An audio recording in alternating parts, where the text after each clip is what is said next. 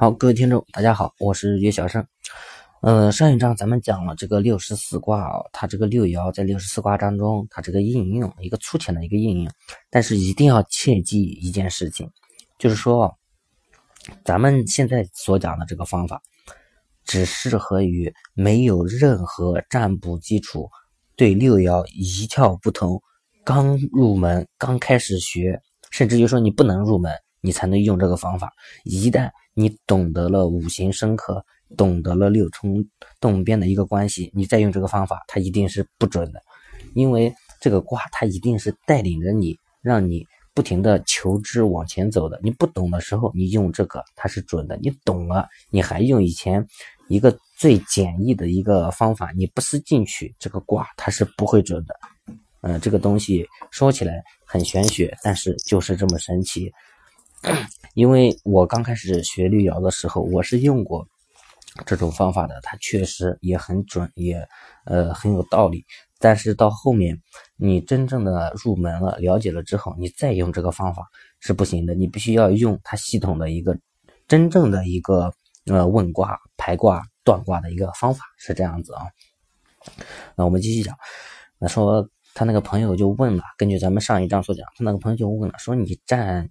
呃，预防灾祸啊，担心忧患。如果子孙持世，就无忧无虑；如果官鬼持世，那就有忧虑，忧虑难以解除。那有个问题啊，它六个爻是应，对吧？这个世爻它不一定就在子孙和官鬼这边，它如果在父母爻呢？它如果在兄弟爻呢？那怎么办呢？那野鹤就解释了，野鹤说，他一卦不出现，你就再占一卦；如果还不出现，你明天再占。他这个思想真的是。呃，确实起到了一个很大的一个作用，因为在古代，呃，咱们古人认为啊，卦不可再三。如果你再三站问这个卦，是属于一种亵渎、亵玩，那你是对神的不尊敬，对神的不尊敬，那你就这个卦它就不准，是这样子。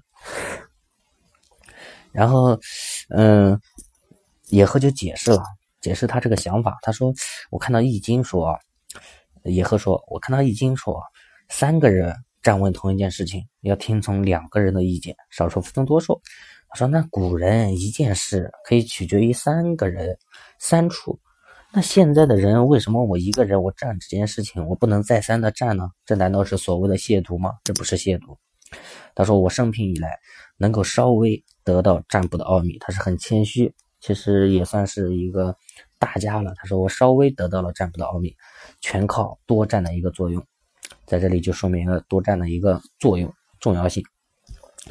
事情徐缓的卦，就事情不急，我吃一吃，等一等，我再占。如果事情紧急，我歇一下，我马上又占。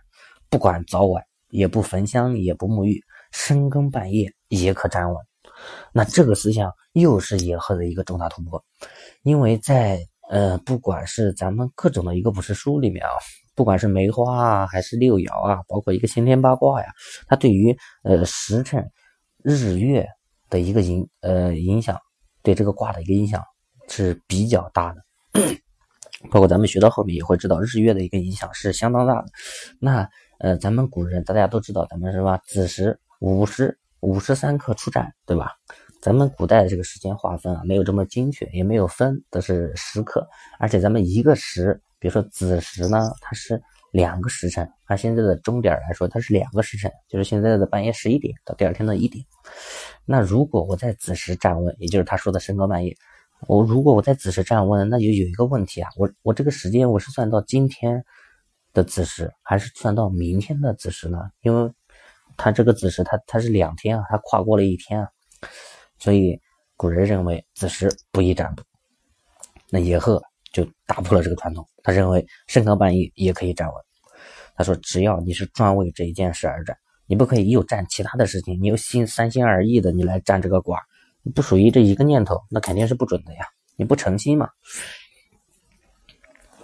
那如果说占功名，或者是占官鬼，或者是官鬼吃世，或者是子孙吃世，你如果得到一种，你得到官鬼吃世，好，那你这个升官发财能成功。如果你没有得到官鬼吃食，你得到子孙吃食，那说明升不了官，得不到官职。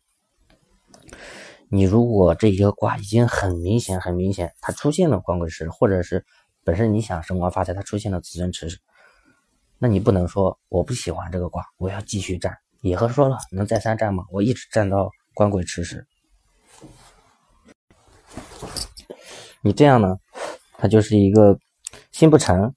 你明明你问这个事情，这个卦神已经告诉你了，很明显的告诉你，你子孙持世，你成不了。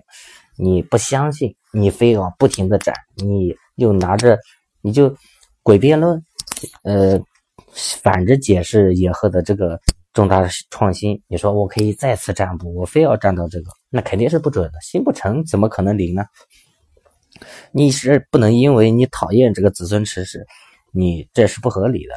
就像占求财，子孙那个妻财持世或者是兄弟持世，你得到一种，你就要停了，你就知道已经已经知道结果了，你就不必再站问。呃，以后又说了，如果一件事情啊与大家都有关系，就比如说家里面防火啊，或者是一群人呃都坐船，然后怕遇到暴风啊，大家都可以占，每一个人都可以占。你只要有一卦，有一个人他得到了子孙持世，大家同样都没祸患。那反过来也一样，如果一个人得到了官鬼持世，呃，他就有忧虑啊，或者是占疾病，病人自己占，他没有得到六冲卦，那你可以让他的父亲占，他的母亲占，他的儿子，他的兄弟，甚至都可以，嗯，只要有血缘关系嘛，他一家人都可以帮他占。如果一个人得到了六冲卦，那这个吉凶就很明显，就就。近病不治而愈，久病妙药难调，呃，结果就很明显了。野鹤说了，这个方法特别好，我把它叫做赛锦囊。我小的时候呢，只会点卦，不懂装卦，就像咱们咱们刚学的这些小白一样，这也是他总结的这个。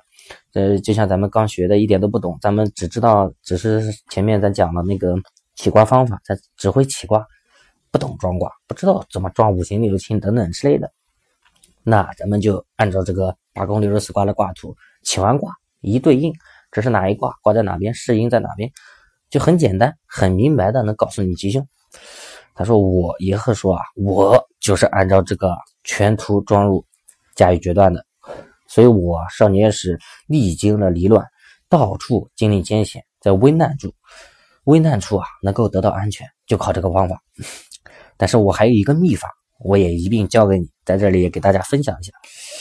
凡是为自身的祸福啊，就是你问自己的有没有灾难啊，或者是有没有福报啊，有没有发财的机会啊，这等等之类，问自己的这些，你应该在暗中不问，就是你悄悄的，你一个人问，你这样决断，就按你也和我们刚刚分享的这个方法来进行决断，不可以让别人在你身旁看。如果你站稳之后。吉凶自己知道就可以了，你千万不可以。你占完之后，你自己有一个想法，你又拿着这个卦，你觉得另外一个人好像也懂六爻，他对六爻好像比较精通，你再去问他。你如果有心的去问别人这个卦，你摇的时候，这个卦它就会显示，它这个卦是因为神他是早就知道的。也和说神他是早就知道的，你有心问别人，你摇的时候，卦他就知道你会拿去问别人。他这个卦，他就会藏而不显，他就不像现在这么简单，子孙持世、官鬼持世等等，一下子吉凶就能辨别出来。他就会藏而不显，他就有更深层的一个奥秘等着你去探讨。因为他这个是带人进步的，带着你不停的去探索。你先要觉得它准，然后有兴趣，然后不停的去探索，不是说不思进取。你这个就有点不思进取的味道，就是说我。就像我以现我们现在有些人学了六爻，不是一个基础的小白了，我们还用这种方法，那行吗？那万万是不行的，那当然是不可能的。那这样断是明显错误的，所以这是一个方法。你宁愿保存着你现在问的这个卦，保存着你现在断的这个卦，你写下来，笔记记下来，等到这个事情发生了，结束了，你再去问别人，这个是没有关系的。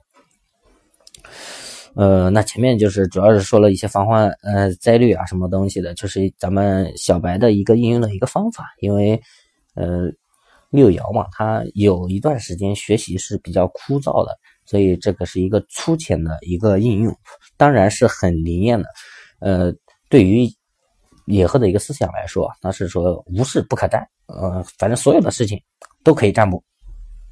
咱们今天呢就主要讲到这边，然后下面。那么讲一下，就是咱们什么时间应该站，或者是站的时候应该怎么站，具体的一个应用。好，感谢。